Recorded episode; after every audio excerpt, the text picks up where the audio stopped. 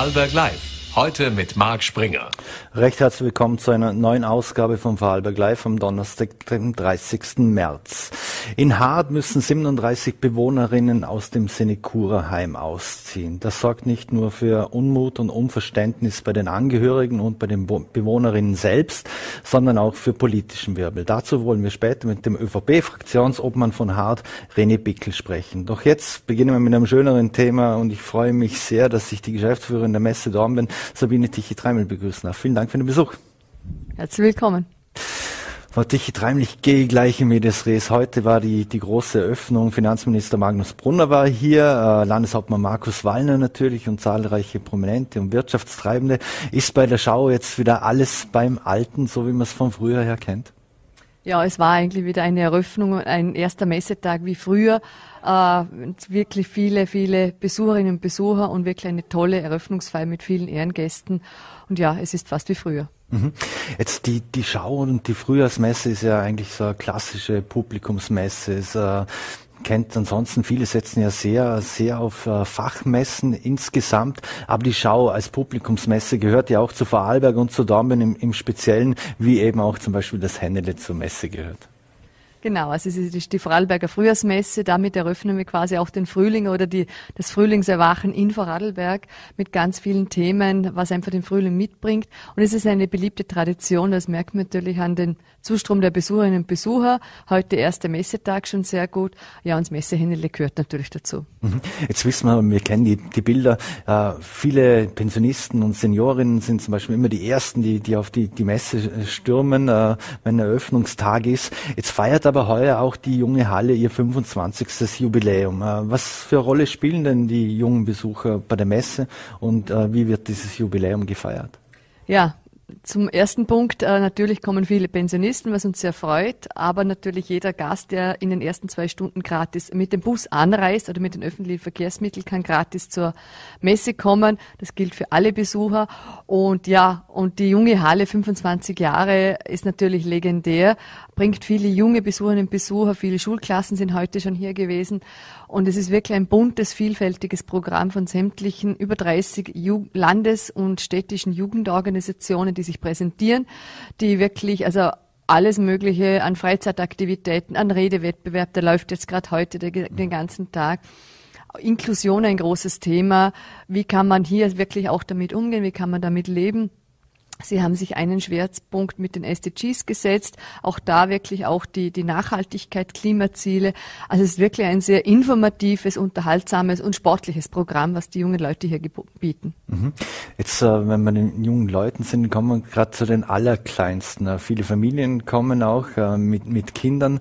Was wird für Kinder geboten? Auf was dürfen sich die Allerkleinsten freuen? Die Allerkleinsten dürfen sich natürlich auf das Kinderländle, das heuer von Elki das erste Mal äh, organisiert wird, freuen. Das war auch heute schon sehr gut besucht. Wir haben sogar Kinderturnen im Angebot in der Halle 5, kann mit den Kindern geturnt werden. Der TSC Daumbern betreut die Kinder während den Messentagen. Ja, und die können sich dort sportlich betätigen. Es gibt natürlich die Messerallye, wo die Kinder was gewinnen können, wenn sie durch die Messe kommen. Äh, gratis Kindereis gibt's. Also es gibt wirklich alles für die Kinder auch geboten, also für die ganze Familie. Und man kann sie den ganzen Tag gut verweilen. Mhm. Auch wenn man es nicht ganz glauben mag, wir hatten eigentlich den meteorologischen äh, Frühlingsanfang und das heißt ja auch Frühjahr, Frühjahrsschau, Frühjahrsmesse.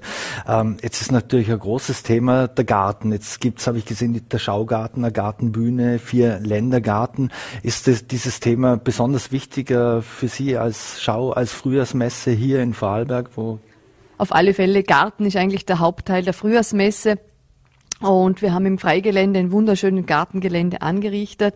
Äh, natürlich wünschen wir uns jetzt Sonnenschein und warme Temperaturen die nächsten Tage, aber es macht so richtig Lust, auch wirklich den Garten herzurichten, die Terrasse neu einzurichten, wenn man die ganzen Sachen sieht, die Möbel sieht, die es gibt. Und es ist ein Schwerpunkt der Vorarlberger Frühjahrsmesse und viele, viele Vorarlberger, Vorarlbergerinnen lassen sich inspirieren und ja, wir werden das Wetter nehmen, wie es ist und man kann sich trotzdem schon einmal auf den Frühling einstimmen. Mhm. Ein anderes großes Thema ist äh, die Mobilität. Jetzt auch abgesehen davon, dass, ihr, dass man gratis anreisen kann. Äh, wie wird dieses äh, Thema Mobilität auf der Messe stattfinden? Ja, wir haben eine eigene Halle mit Mobilität, äh, egal ob im Vierradbereich, im Zweiradbereich, mit E, ohne E, es gibt eigentlich alles, äh, wo man sich informieren kann. Natürlich die neuesten Autos mit den verschiedensten Antriebssystemen, haben wir heute schon gehört, ob es E ist, ob es Hybrid ist. Und da gibt's die Mobilitätshalle, die gibt's auch nur im Frühling bei der Frühjahrsmesse. Und ja, da ist wirklich auch wieder für jeden und also alles dabei, was man sich wünschen kann und aussuchen kann. Merkt man, dass das äh, E-Mobilität ein immer größeres Thema geworden ist in den letzten Jahren und da auch die Nachfrage entsprechend groß ist? Auf alle Fälle. Also wenn man mit den Autoausstellern und Händlern redet, das war die letzten Jahre schon sehr stark und wird auch sein. Und ja, wir werden uns da sicherlich äh, in die richtige Richtung bewegen und auch andere Antriebssysteme werden da sicherlich auch äh, wichtig werden. Mhm.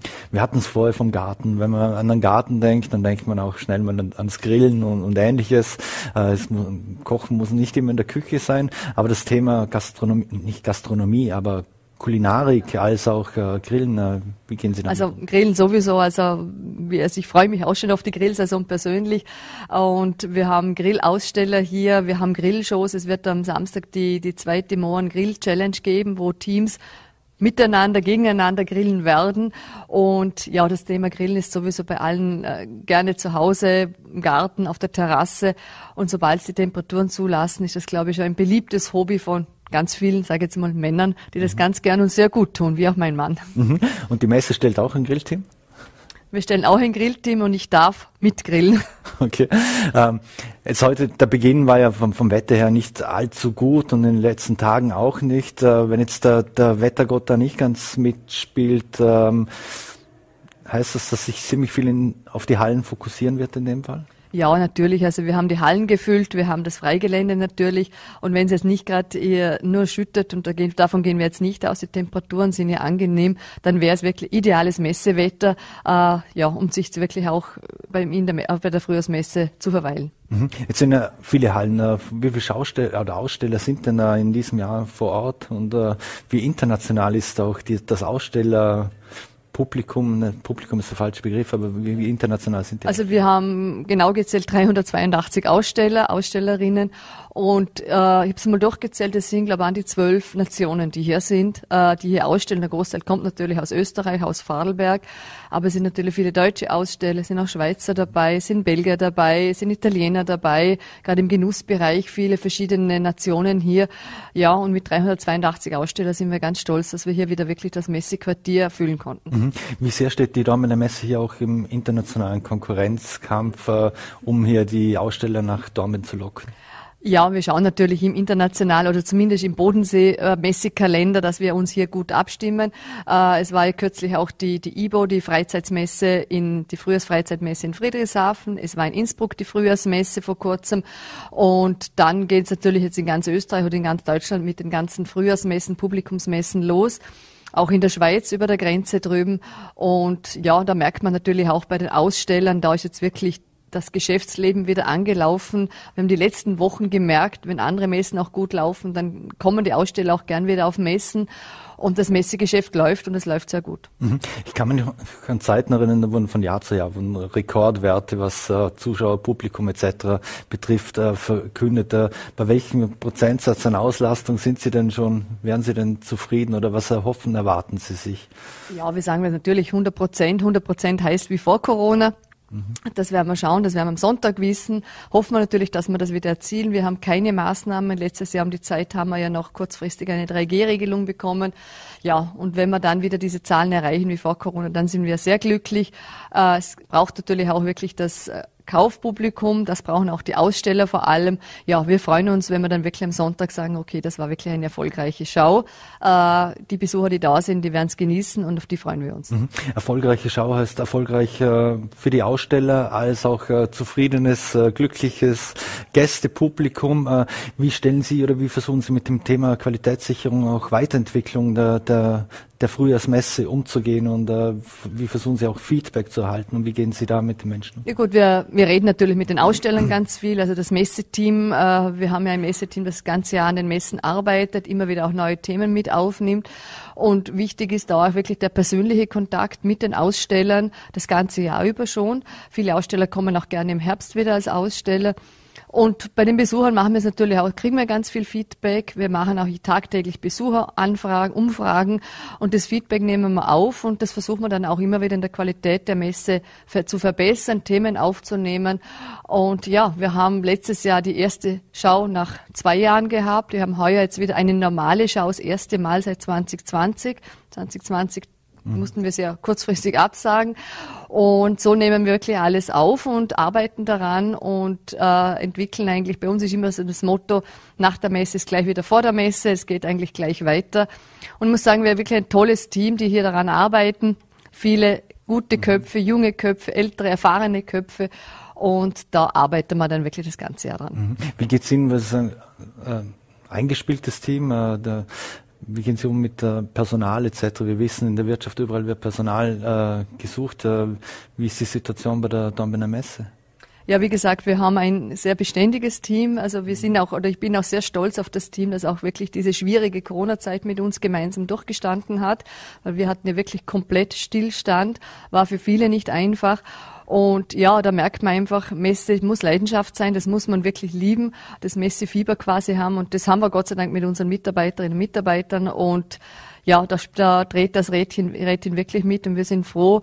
Äh, wenn wir Stellen ausschreiben, kriegen wir gute Bewerbungen. Es funktioniert ganz gut und es ist eigentlich eine schöne Aufgabe, weil man tagtäglich auch wirklich mit Menschen zu tun hat, mit Kunden zu tun hat und kann eigentlich nur sagen, wir hatten oder wir haben sehr viel Glück. Mhm. Spüren Sie auch den, den Rückhalt sowohl der Stadt als auch der Gesellschaft, die, die da sind? Auf alle Fälle, ja. Also das merkt man auch heute bei der Eröffnung natürlich unsere Gesellschaft, der Stadt, Land, Wirtschaftskammer, unsere ganzen privaten Gesellschaften, das sind ganz viele, die gerne auf die Messe kommen. Und es ist immer so ein Zusammenkommen, sich alle, alle treffen sich wieder. Äh, viele ältere Gesellschaften, die das auch freuen, wenn, auf, wenn sie auf die Messe kommen können. Und so ist eigentlich eine Messe natürlich auch ein Treffpunkt, ein beliebter gesellschaftlicher und politischer politischer und natürlich auch vor allem wirtschaftlicher Treffpunkt. Mhm. Treffpunkt, äh, oftmals bei einem Treffpunkt äh, gehört auch Musik etc. dazu. Jetzt gibt es ja den, den Schauausklang. Was wird denn da geboten? Ja, wir haben den Schauausklang, den haben wir eigentlich vor der, Pan vor der Pandemie, also die letzte Schau 2019 initiiert. Da ist es so, dass es gibt eigentlich im Foyer, äh, 18 Uhr schließt ja die Messe, aber im Foyer quasi gibt es Live-Musik jeden Tag. Es gibt eine Bar, wo man sich verweilen kann. Das heißt, als Aussteller wie Besucher können sich dort noch treffen und ist bis 22 Uhr geöffnet. Und am besten fährt man dann wirklich mit den Öffis nach Hause. Mhm. Jetzt kann man ja Tickets auch für die Messe kann sie online kaufen. Wie wird dieses äh, Angebot denn angenommen von den Menschen?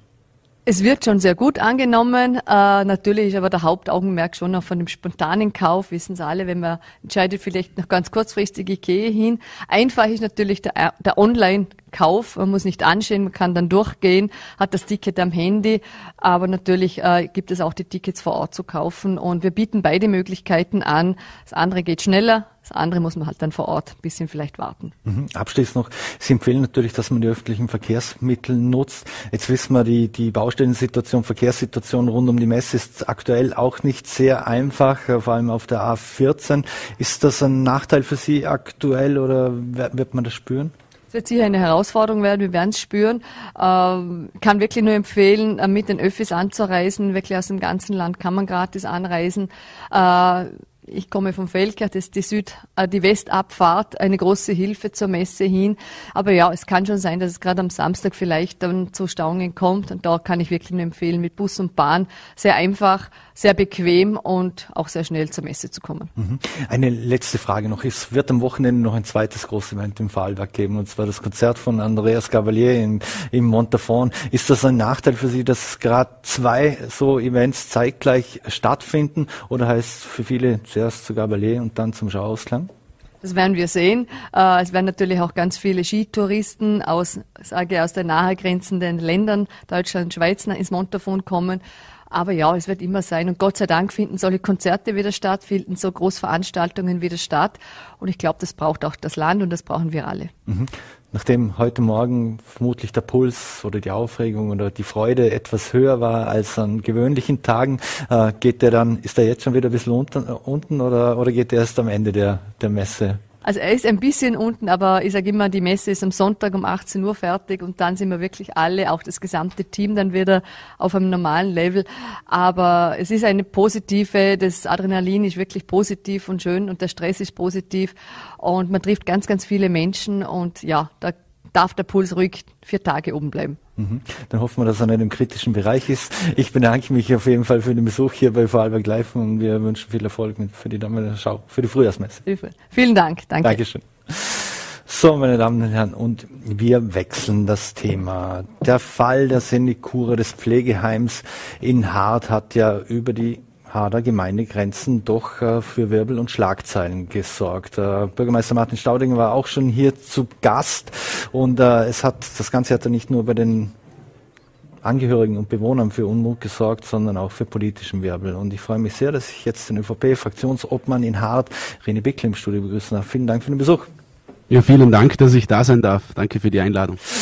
Herr Wickel, äh, der Fall, dass da 37 Bewohnerinnen äh, des Sinekura Pflegeheims in Hart umziehen ziehen müssen, der schlägt ja wirklich hohe Wellen. Jetzt äh, Bürgermeister Martin Staudinger, der war, hatte hier bei Vorarlberg Live gesagt, dass die Gemeinde kein Mitsprachrecht habe, wenn es hier um das Pflegeheim der Sinekura oder von der Sinekura betreuten Pflegeheims geht. Äh, warum sind Sie da anderer Meinung? Ja, danke. Vielleicht ganz kurz zur Historie noch wie das Ganze jetzt angefangen hat, das war vor zwei Wochen, da haben die Bewohner des Seniorenhauses am See einen Brief von der Senekure erhalten, dass sie jetzt alle ausziehen müssen, nach Lauterach oder nach Dornbirn verlegt werden und das jetzige Seniorenhaus abgerissen wird und der Auszug bereits im April ungefähr stattfinden soll. Daraufhin waren natürlich die Bewohner und auch die Angehörigen sehr schockiert. Es haben sich auch bei mir sehr viele gemeldet. Trotz meines jungen Alters kenne ich doch noch die einen oder anderen Bewohner sogar dort. Ich meine, man muss hier verstehen, was das bei diesen Leuten auslöst. Sie wohnen dort oder wollen dort eigentlich ihre letzten Tage verbringen. Das ist ihre gewohnte Umgebung.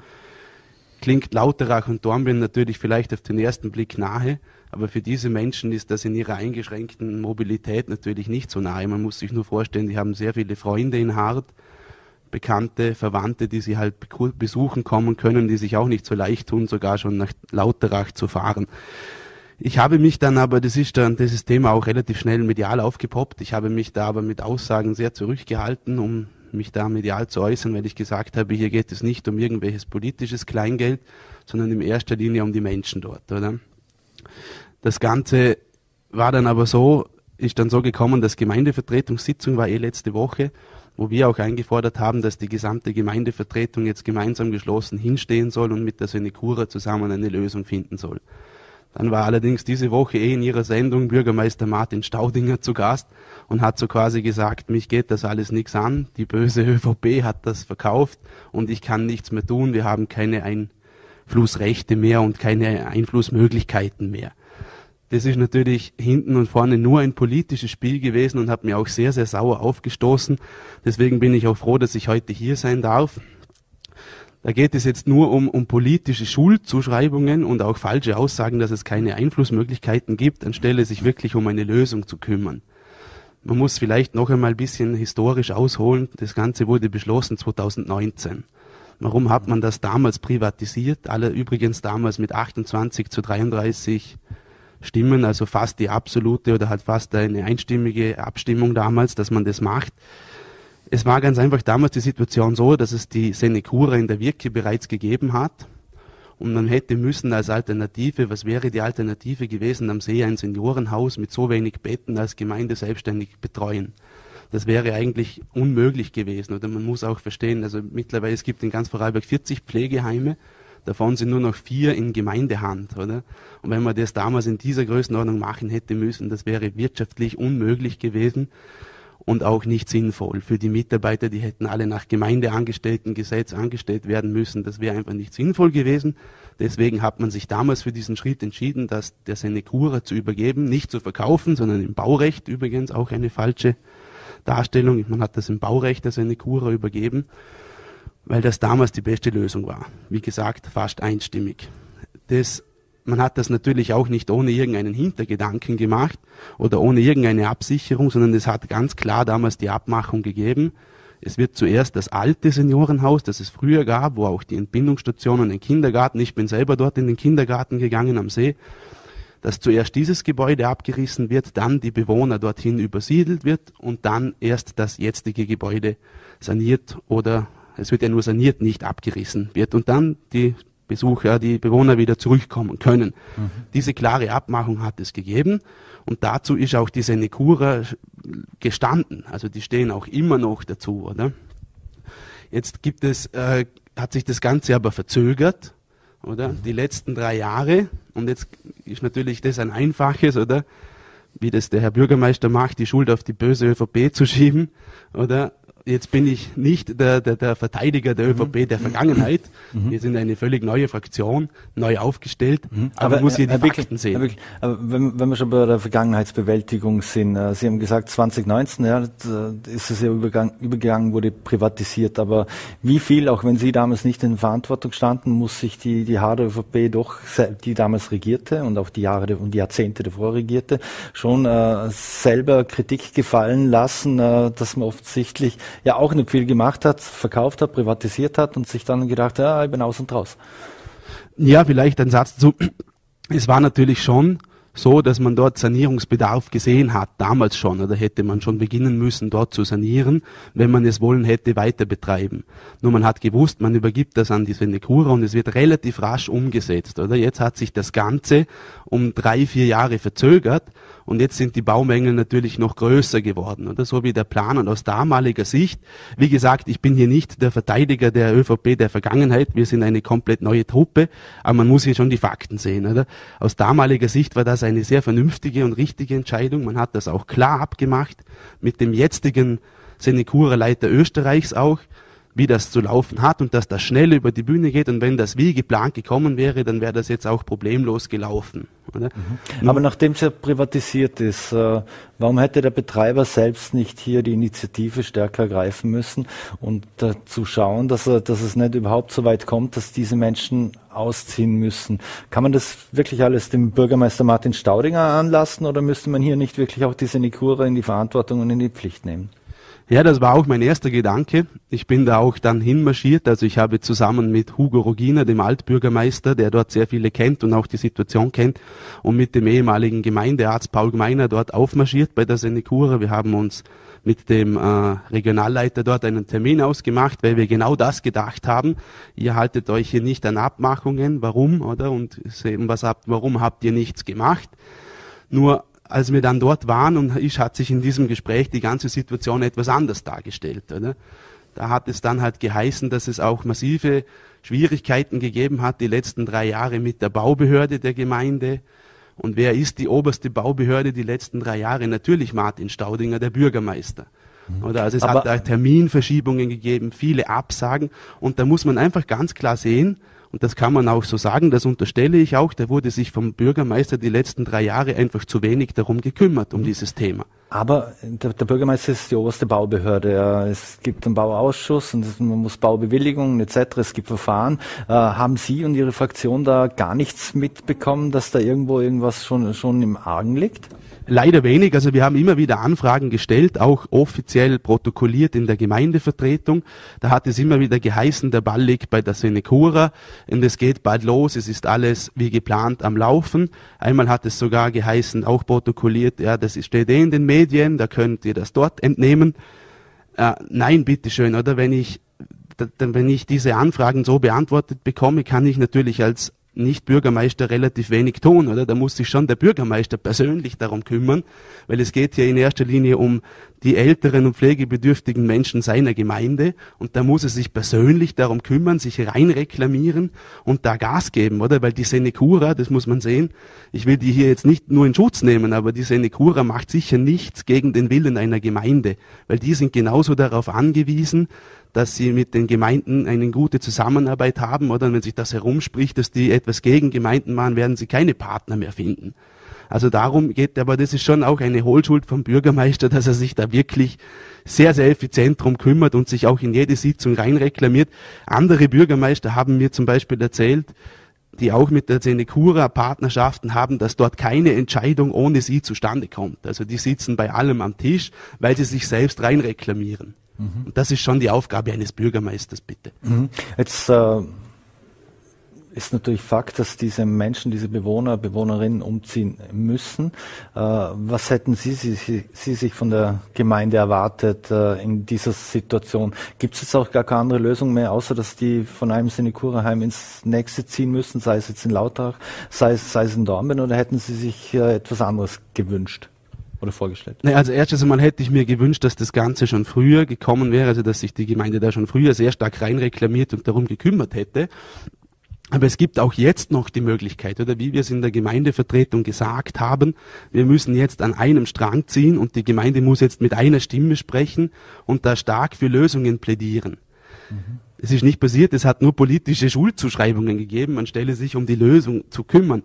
Was wäre die Lösung? Aus meiner Sicht wäre jetzt die beste Lösung, die Leute einmal selber sprechen zu lassen. Sie haben, glaube ich, nächste Woche einen Termin, wo sie informiert werden Viele Angehörige kommen natürlich auch zu mir und haben noch sehr, sehr wenig Information. Das ist jetzt einmal schon gut, dass man Gemeinde und Senecura zusammen äh, vereinbart haben, dass es da einen Informationsaustausch gibt. Und dann soll man die Leute, das war auch mein Input, fragen, was sie wollen, oder? Und ihnen beide Möglichkeiten vorstellen. Ihr könnt da bleiben, dann haben wir aber sehr viel Baulärm, wahrscheinlich auch Schmutz, aber dafür seid ihr in eurer gewohnten Umgebung. Wollt ihr das in Kauf nehmen, wenn Sie selber nicht entscheiden können, die Angehörigen fragen? Oder wollt ihr lieber derweil in das Lauteracher neue Heim gehen oder dafür fällt natürlich die gewohnte Umgebung weg, aber ihr habt es dort neu und schön. Mhm. Vor diese Wahl soll man sich stellen und je nachdem, was dort demokratisch rauskommt, um das soll sich die Gemeinde kümmern und ich bin mir sicher, wenn die Mehrheit dort entscheiden würde, nein, wir wollen trotz Umbaues irgendwie bleiben, dann könnte man mit der Senecura sicher reden, wenn man geschlossen auftritt mit einer Stimme der Gemeinde. Und dann könnte man auch eine Lösung finden, wie das realisierbar wäre. Da bin ich mir sicher. Hm. Sie haben es gesagt, Sie waren mit Altbürgermeister Hugo Rogina und, und Altgemeindearzt Paul Gemeiner vor Ort. Konnten Sie da auch mit Bewohner oder Bewohnerinnen sprechen? Ja, natürlich. Es waren einige gerade da, also wir sind unten gesessen, rein durften wir ja nicht, weil man sollte sich nicht zu viel Mobilität haben von außen, verstehe ich auch. Wir haben dort einige getroffen und die haben natürlich alle schockierte Fragen gestellt oder und wollten von uns Fragen beantwortet haben oder die Leute kennen natürlich uns alle, aber man musste einfach, man konnte ihnen nur etwas die Angst nehmen und sagen, man kümmert sich drum und das hat ihnen schon sehr geholfen, aber jetzt müssen auch wirklich Lösungen auf den Tisch. Mhm. Ein anderes Thema das ich noch zum Schluss ansprechen möchte, ist ja das Strandbad, das ja jetzt soll ja 13 Millionen Euro sollen da investiert werden. Äh, Bürgermeister hat auch hier gemeint, dass das über alle Fraktionen hinweg, äh, oder es wurde besprochen über alle Fraktionen hinweg, äh, ist also in, zumindest in der Strandbadfrage doch alles eitle Wonne in Hart? Ja, nein, ganz so einfach ist das natürlich nicht. Ich bin jetzt einmal in erster Linie froh, dass wir endlich eine, in eine Umsetzung kommen. Es hat jetzt, glaube ich, äh, zehn Jahre gedauert mit Streit und Diskussionen, bis man jetzt in irgendeine Umsetzung kommt. Daher bin ich jetzt einmal schon froh, dass es eine Umsetzung gibt. Was ist hier passiert? Es ist so wie in ganz vielen Themen, die zurzeit in der Hader Gemeindeentwicklung so laufen, dass in der Vergangenheit sehr, sehr viel geplant wurde. Ich nehme jetzt hier diesen Prozess 2019 aus, sondern ich gehe zurück ins Jahr 2014. Da hat es Wettbewerbe gegeben mit sehr vielen Ideen und Inputs aber diese werden alle von Anfang an, wie auch bei der Dorfseele, verworfen in die Mülltonne, weil das ist mhm. nicht mehr politisch gewünscht, das von früher Ideen. Das ist sehr schade, weil es natürlich sicher auch dort sehr viel Bürgerbeteiligung gegeben hat und sehr viel auch gute Ideen. Das wurde von Anfang an weggeschmissen mit dem Vorwurf, da hat man zu viel Geld verlocht für Planung. Da muss man auch wissen, jetzt hat alleine die Planung für das neue Strandbad auch wieder 1,2 Millionen gekostet obwohl man schon in der Vergangenheit sehr viel hätte können verwenden von der Planung. Sei es wie es sei, es ist jetzt beschlossen. Wir hatten zwei Dinge noch am Ende zu kritisieren. Anfangs war ja geplant von, also vorwiegend von Rot und Grün, an Land kein Schwimmbecken mehr zu machen, also nur noch ein Erlebnisbecken, wo man stehen kann, aber nicht zum Schwimmen. Mhm. Da haben wir dann immer gesagt, ja, das ist für gerade auch ältere Menschen und Leute, die sich einfach nicht in den See trauen, nicht optimal, weil die möchten auch an Land schwimmen. Das hat dann lange Zeit äh, nicht so ausgesehen, als würde das möglich werden. Und dann ist plötzlich eine Jahreshauptversammlung gewesen von der Wasserrettung, wo diese gedroht hat, dass sie abwandert und halt ihre Sorgen und ihre Nöte auch kundgetan hat. Dann hat man ihnen ein vierbahniges Schwimmerbecken versprochen. Und dann wurde das plötzlich über Nacht geplant und in Auftrag gegeben und dann war das plötzlich da Bis dahin haben wir eigentlich eher immer für eine Sanierung des Bestandbeckens plädiert, weil dort hätte man können schwimmen, stehen, alles in einem, bevor man ein neues Becken baut, in dem man nicht mehr schwimmen kann. Aber mit dieser neuen Lösung konnten wir dann relativ gut leben. Nur das Problem war, man hat dann nur, anders wie man es mit der Wasserrettung ausgemacht hat, nur drei Bahnen eingeplant. Ist natürlich für die Wasserrettung nicht mehr optimal, weil jetzt können sie keine Wettbewerbe und, und nichts abhalten, aber dafür ein paar andere Dinge wie Schwimmprüfungen und etc. Wir haben dann auch den Antrag noch eingebracht in der GV, dass man diese vierte Bahn doch jetzt wenigstens dazu planen kann oder soll, weil das ist ja irgendwie gefrötzelt, wenn ich mhm. so sagen darf haben aber leider keine Mehrheit dafür bekommen. Die Blauen haben auch dafür plädiert. Jetzt gibt's halt das dreibahnige Becken. Das Zweite, was wir noch kritisiert haben, ist, dass man diese beiden Prozesse nicht zusammenführt. Hafenplatz, Talareal und Strandbad und auch vor allem die Strandbad-Gastronomie weil da haben wir von Anfang an die Gefahr gesehen, dass man sich mit dem einen das, was für das andere verbaut. Jetzt wird im August das Strandbadrestaurant abgerissen, dann gibt es dort einmal keine Gastronomie mehr. Dann muss man einmal für zwei Jahre mindestens irgendwelche Food Trucks oder eine Alternative suchen, wenn man sie dann findet. Im Sommer auch nicht so einfach. Das haben wir noch kritisiert. Ist halt so gewesen, wir haben leider keine Mehrheit dafür bekommen, diese Prozesse gemeinsam zu führen. Auch vielleicht mitzudenken, was mache ich dann, beim alten Eislaufplatz, der ja auch brach liegt, schon seit Ewigkeiten, um da Synergien zu entwickeln. Das wäre sehr sinnvoll gewesen, das war nicht gewünscht. Jetzt ist es, wie es ist. Jetzt kommt das Strandbad, da bin ich froh, dass es wenigstens kommt und ich hoffe, dass es den Harderinnen dann im Grunde auch gefallen wird. Mhm. Wie läuft denn die Zusammenarbeit insgesamt jetzt nicht nur oder unter den Fraktionen eigentlich auch im, im Hader Gemeinderat? Wir haben die FPÖ, wir haben die Grünen, wo Eva Hammer eigentlich damals kandidierte, wir haben die, die äh, Liste Hard mit äh, Toni Weber. Ähm, wie, ist, wie ist die Stimmungslage im, im Hader Gemeinderat, wenn das eine Sitzung ist? Ja, es ist sehr schwierig eigentlich. Also wir sind da sehr optimistisch reingestartet. Ich meine, Martin Staudinger hatte ja auch in seinem Wahlslogan Miteinander für hart, ein Ende des Streitens. Das wollten wir ja auch und wir waren da sehr optimistisch. Nur haben dann relativ schnell gemerkt, dass dieses Miteinander eigentlich nicht existiert, das gibt es schon, aber halt nur, wenn man der gleichen Meinung ist wie der Bürgermeister. Wenn man einmal anderer Meinung ist, dann ist man aus und raus und wird gleich mit äh, Schuld, Schuldzuschreibungen überhäuft und auch teilweise wirklich ja, beschimpft. Also ein Miteinander gibt es leider nur dann, wenn man auf seiner Linie ist. Das muss ich ehrlich so sagen. Das ist schade. Das hat sich jetzt die letzten drei Jahre auch nicht geändert. Vielleicht wird es sich in den nächsten zwei Jahren noch ändern. Aber wir sind jetzt auch nicht, wie Sie angesprochen haben, Anton Weber und Eva Hammerer. Wir sind auch nicht diese Hardcore-Oppositionspöbler, die immer gegen alles vorgehen. Deswegen hört man von uns auch relativ wenig öffentlich, oder? Weil wir sagen die Dinge gern dort, wo sie hingehören, in der Gemeindevertretung und im Gemeinderat und nicht immer öffentlich. Ab und zu platzt uns dann doch leider der Kragen. Aber dennoch werden wir uns auch weiterhin darum bemühen, dass die Zusammenarbeit irgendwie funktioniert und unsere Ideen und Ansichten von den Dingen mit auch der Erfahrung, die einige von uns haben, weiterhin versuchen einzubringen. Mhm. Eine letzte Frage noch. Sie haben schon gesagt, man wird sehen, wie es in den nächsten zwei Jahren läuft. Dann steht irgendwann eine Gemeinderatswahl an. Sie haben, sind Fraktionsobmann der ÖVP in, in Hart. Äh, heißt das, Sie werden äh, in dem Fall 2025 als Spitzenkandidat der Hart ÖVP in den Wahlkampf starten? Ja, wir haben ein, ein, ein sehr motiviertes Team. Wir haben viele gute Leute dabei. Wir haben auch im Moment sehr viel Zustrom, wirklich auch von anderen Parteien und auch von allen Ebenen, die gerne mitmachen würden. Das motiviert schon. Zum Amt oder zur Kandidatur des Bürgermeisters ist eines zu sagen. Es ist ein wunderschönes Amt, weil man einerseits sehr viel bewegen kann und andererseits auch wirklich vielen Menschen in hart und, und helfen kann. Kann man wirklich, oder? Man kann viel umsetzen und auch wirklich helfen, wenn man direkt am Menschen ist. Es ist ein sehr reizvolles und schönes Amt. Allerdings sind zwei Jahre in der Politik eine lange Zeit noch, auch wenn es nicht so lange klingt, aber in der Politik mhm. sind zwei Jahre lang. Darum kann ich noch nicht sagen, was in, mit der ÖVP in zwei Jahren in Hart los ist und was mit mir persönlich dann mhm. los sein wird. Aber wäre es in Ihrer Lebensplanung, Bürgermeister von Hart zu werden? Möglich auf jeden Fall. Mhm. Und zwei Jahre ist eigentlich, sind mit einem neuen Team gestartet, äh, mit neuen Menschen rundherum, eigentlich die, die richtige Zeit, um so etwas vorzubereiten. Ja, vom Alter her vielleicht, ja. Ich bin jetzt gerade 30 geworden. Mein erster Sohn ist zur Welt gekommen. Also ich habe noch alle Möglichkeiten in meinem Leben. Was in zwei Jahren dann wirklich sein wird, werden wir sehen. Wir werden sehen. René Wickel, vielen Dank für den Besuch hier bei Vorarlberg Live im Studio und alles Gute. Vielen Dank, dass ich da sein durfte. Alles Gute ebenso. So, meine Damen und Herren, und das war's wieder mit Vorarlberg Live. Wir bedanken uns fürs Dabeisein, würden uns freuen, wenn Sie morgen wieder einschalten, 17 Uhr, Lende TV, VNRT oder Voller T, selbe Welle, selbe Stelle. Wir wünschen Ihnen einen schönen Abend, vielleicht auch mit einem Besuch äh, später, die nächsten Tage noch auf der Dornbirner Messe, Frühjahrsmesse.